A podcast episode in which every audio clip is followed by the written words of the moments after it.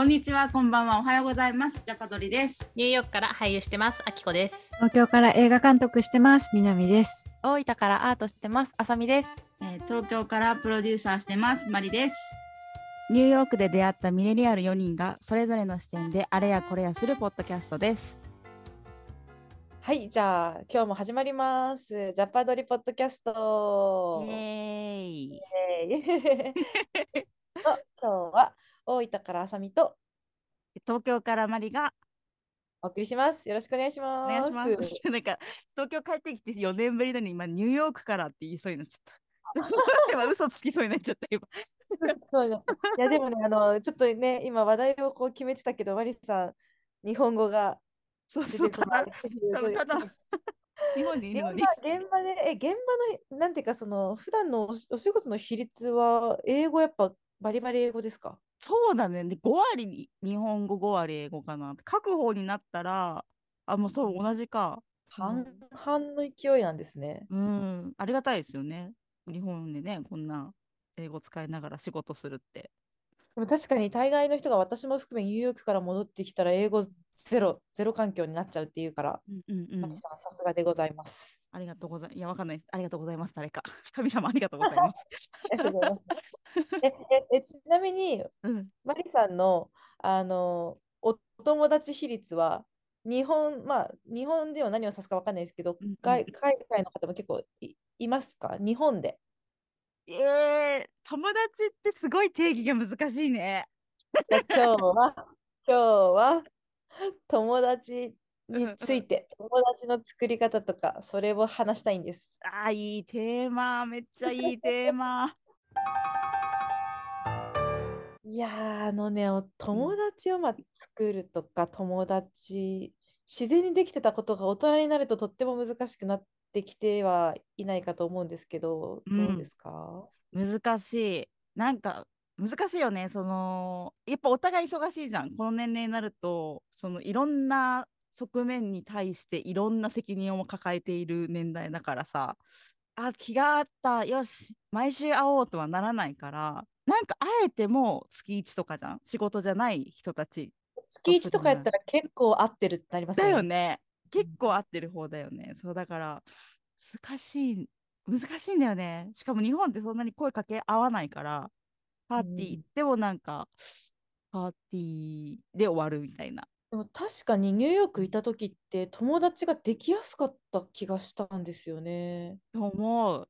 しかもなんかう同じ普通の趣味とかを介してとかその例えばミートアップとかもニッチなテーマで作られてたりしてそれに集う人がニューヨークはべらぼうに多かった気がする。ミートアップ文化、ミートアップ文化、私本当に衝撃でしたね、当時は。あねいきなり知らない人たちと集まんの？みたいな。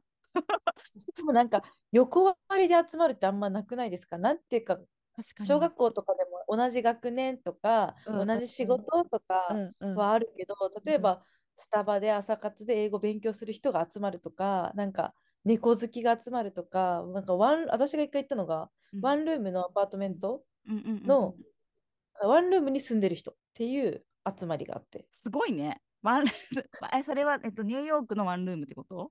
そうです、ニューヨークのワンルーム。なだから部屋が、だからタイニールーム、部屋がすごい狭い人たちが集まって、お互いになんかこう、解決策を話し合うみたいな。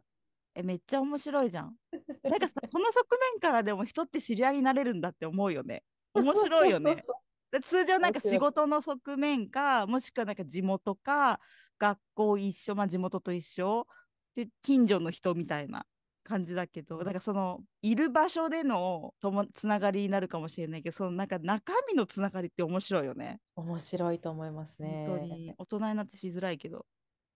そうそうそうそう。えー、あさみちゃんどう？日本帰ってきて。あ、でも、あの、だから、まあ、最近は、その、まあニューヨークいた時は本当にいろんなつながりができて、本当に楽しくって、うんうんで、まあ、で、今、ほら、こうやってジャパドリもはじめ、をはじめ、いろんなつながりがそのまま継続はしてるんですけど、うんうんうんその、改めて、なんかジモティーの良さにも気づいたっていうか、ああ、そっか。なんか見えなくなっちゃってたところがあったなって思ったんですね。なんかこう、うんうん。友達になる理由が、なんか、from my heart じゃないですけど、心の底からでうん。いいだけ、もうそれだけで本当はまあいいいいじゃないですか、友達って。なんか安心できるとかでよかったはずなのに、変にうん。仕事につながるかもしれないからとか、はいはいはい。変なあのあれが入って、ニューヨークで出会ってかっこいいから友達になったとか入ってたんですけど、うん。なんか逆にこういろんな人とこう触れ合う中で、やっぱりこういうなんかこう続いてる友達が友達なんだなみたいなこととか、きらびや友達とかじゃなくても、はいはいなん。かなんかきらびやかだから惹かれてた友達もいたなとか思って。あ、確かにね。確かにね。なんか、なんだろう、利点があるっていうの？利益があるっていう人たち？そう自分に利益がある人うんうん。とやっぱりつながろうとしてた自分みたいなのも、まあ、それも大事ですけどね。うん。すごいわかる。例えばさ、私さみあさみちゃんとかもそうだと思うけど、日本で生まれて、で、その生活拠点をニューヨークに移して、で、まだ戻ってきてってなると、その確かに友達というか人間関係がつながらないじゃん。もう場所で区切っていったら。で、なんかニューヨークにいた時の友達、例えば私、縦してたから、縦の人たちってやっぱり縦を一生懸命一緒にやるから、なんか本当に仲間意識がすごくて、その性格が合わないとかめっちゃわかるのよ。この性格サポートできないなとか、でもそれを飛び越えて好きになるの。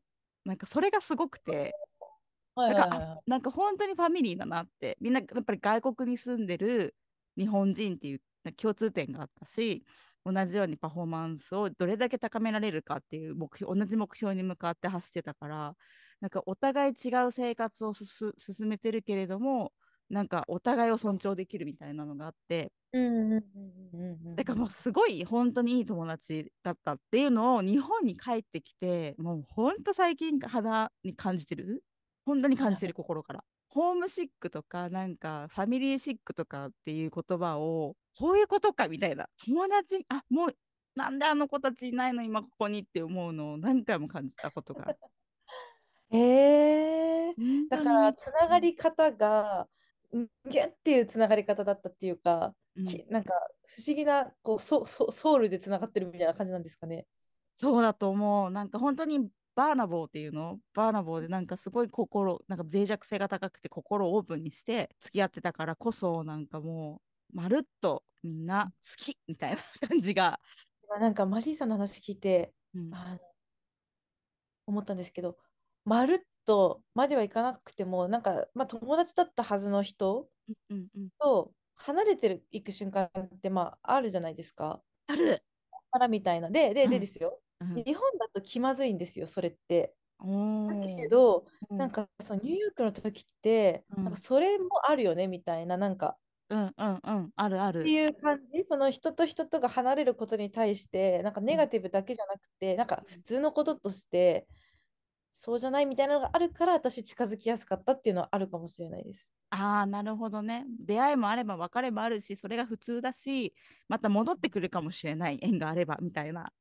そうです。だからなんか日本だうんと私,、私はですだから徐々に近づいていくんですよ。お互いこわごわしな、こわごわな感じを持ちながら、ほうほうほう。これは大丈夫だよねみたいな。うん、これ私大丈夫。え、ここれこれは？みたいな。あ、大丈夫。うん。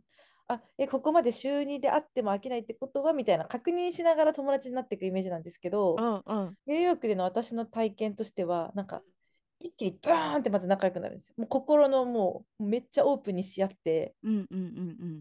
まず初対面なのにすっごい近い距離まで気づいたら顔がここにあるみたいな、目の前に 感じぐらい、もうお互い確かにね。と友達になる、心をひきらかしても、その後になんか違うって思っても気まずくないんですよね、テンション的に。そうね。後腐れはないよね、ニューヨーカーって。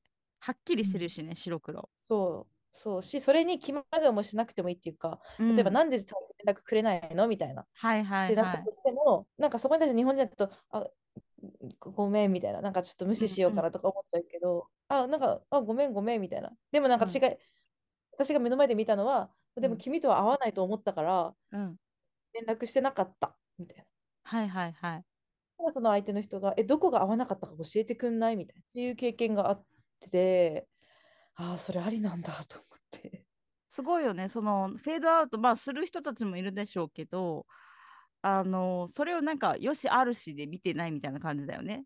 自分がどうしたいからこうしてるだけみたいな。確かにそれフェードと。悪いことじゃないみたいなうんうん。感じそがあるかから、るうんだからなんか大人の友達、大人になってからの友達の付き合いって、うんなんかそう、うんなんかラフにできなくなっちゃうから、責任感とかもわかる。責任もあって。うんなんだろうね、なんか男女の友達で、例えばなんか私もライブとか行ったりして、なんかミュージシャンの人とか声かけるんだけど、なんかニューヨークの感じで、女性がしかもなん明らかに独身なの指輪とかしてないからさ、独身で、女性がそうやってバーで声かけてると、ナンパって思われるんだよね。純粋にその人に出会いたいだけなのに、その別にそのロマンスを求めてとかでもないし、なんかそれの視線が日本まあ、日本全体っていうのが東京に関しては高くてそういう誤解が多いから声かけられる方も特に男性とかこれ同じような年代の方たちとかはなんかうんうん。こうガードする人が多い。うん。うんだから例えばですよ、例えば本当軽い話なんですよね。あの女性が、あ男性がすごい可愛い洋服着てたから、バーで男性すごい可愛い服着てるねって言うだけなのに、そこ言って友達になるかもしれないのに、うん、それがなんかあれですね、ちょっとなんか恋愛チックに見られてしまうみたいそうな。そうそうそうそう。なんかあのキャッチー Tinder なってアプリあるじゃないですか。Tinder はい。Tinder っていうアプリって、うんちょっと前まであのほら出会い出会い系というか恋愛うんを求める人のアプリのはずだったと思うんですけど、あの結構前か、結構前ぐらいにあの水原希子さんが CM に出始めたんですよ。あそうなんだ。へえ。で、それの CM の内容が、うん水原希子さんが友達を作るんです、Tinder で。男女関係なく。うんうんうん。あるある。システムある。でうんそうあそうそう、多分そのシステムの CM で、で、うん実際その男女関係なく友達ができましたみたいなうん感じ。その後から結構日本でも Tinder を使ってお友達をどんどん増やしてつかあのお友達を作れるんですよみたいな方向性で多分 Tinder が売り出したんですよね。なるほどね。私もたまに使ってバンブルとかそういうのもあるよね。ビジネスを探してる人とか友達探してる人ロマンス探してる人って選べてへえ選べる。うん、ただなんかやっぱり利用人数が多いのはロマンスの人らしい。ああ、そっかそっかそのなんか右左ができるす人数が多いのは ロマンスの人っていうのは聞く。そっかそっか。もうちょっとなんかそこが人と人が知り合うっていううん風になればいい。そうなのよ。でも本当友友達って何なんだろうって思うよね。本当に。いや本当か東京来てなんか仕事も結構忙みんな忙しいと思うけどちょっとふとした空いた時間とかあるじゃん。でちょっとリフレッシュしたいなあじゃ飲みに行きたいなとかなるとニューヨークとついつい比べちゃうんだけどなんか誘ったら誰か一人はこう来れるみたいなイメージがあったんだけど東京ってなんか腰が重いのかななんか広いし場所自体が東京自体が。なかなかこうね、その日に誘ってあ行くっていう人も私も知らないし人数を。なんか毎回、あなんか遊びが足りないなって思いながら。なるほど。逆に田舎は、田舎でいいなって思ったのは、一人一人が場所持ってるんですよね。大体。場所？場所っていうのが場所？うんうんうん持ってうんるから、うん。例えば東京だと、この場所に集合しようって2人がお互いに行き合うじゃないですか。うん。最近気づいたんですけど、私の場合、なんかアトリエに遊びに行くことが増えて、最近。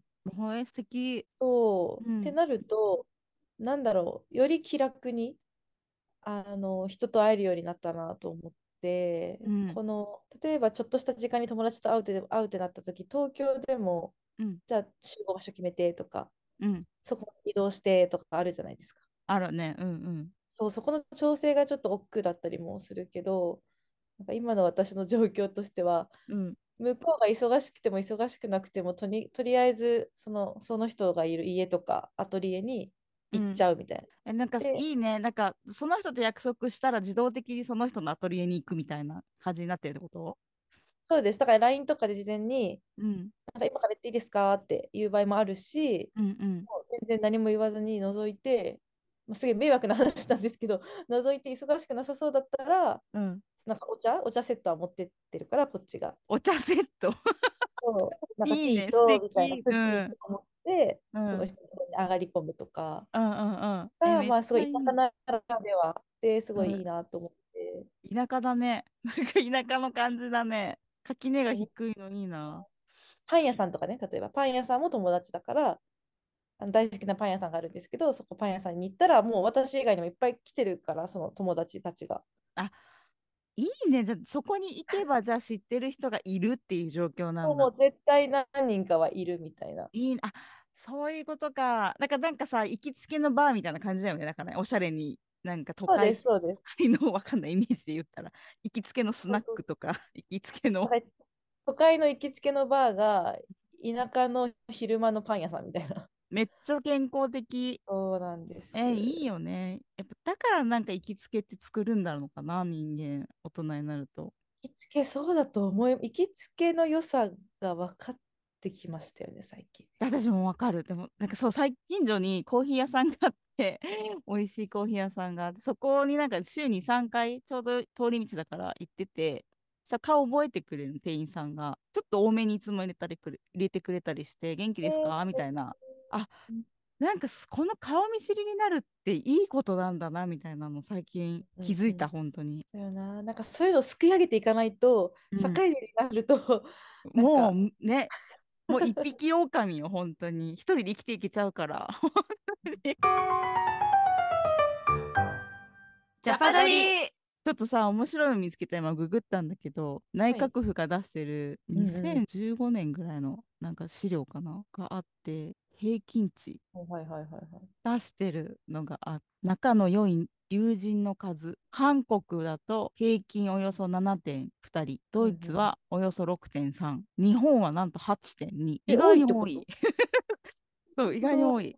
女子高生、女子大生を対象としたライフスタイルに関する意識調査っていうのも2015年のなんか別の出てきたけど、面白いね。ちなみに彼女たちが言う友達の数、平均62.8人。多いな。で多いないつも遊ぶ友達になると3.9人で、親友になると2.9。あー友達ってだから結構定義が広いんだね、きっとね。そうですね、友達っていうのも確かに。ちょっと話それちゃうんですけど、はい。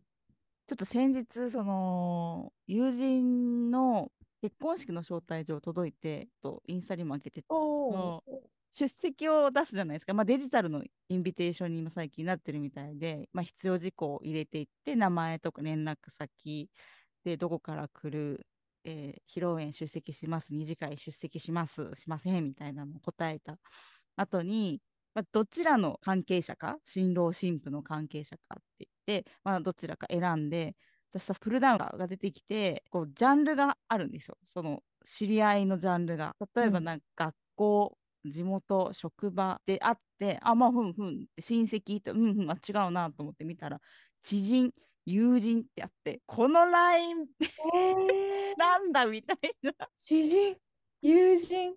そう。なんかこれすっごい気遣って、私的には、披露宴行くからには友人ぐらいだろうと思ってたけど、向こうからしでも確かに最近連絡取ってないし、別えーにそんなに、いやいや、そうえと思って、これ知人で選んだ方がいいのかなとか、何この知人と友人の差って何みたいな。ー、えーそんな、そんなシビアなことを考えさせられるような。そう、インビテーションだったの。これでも、知人って披露宴行くみたいな。何なのこれと思って。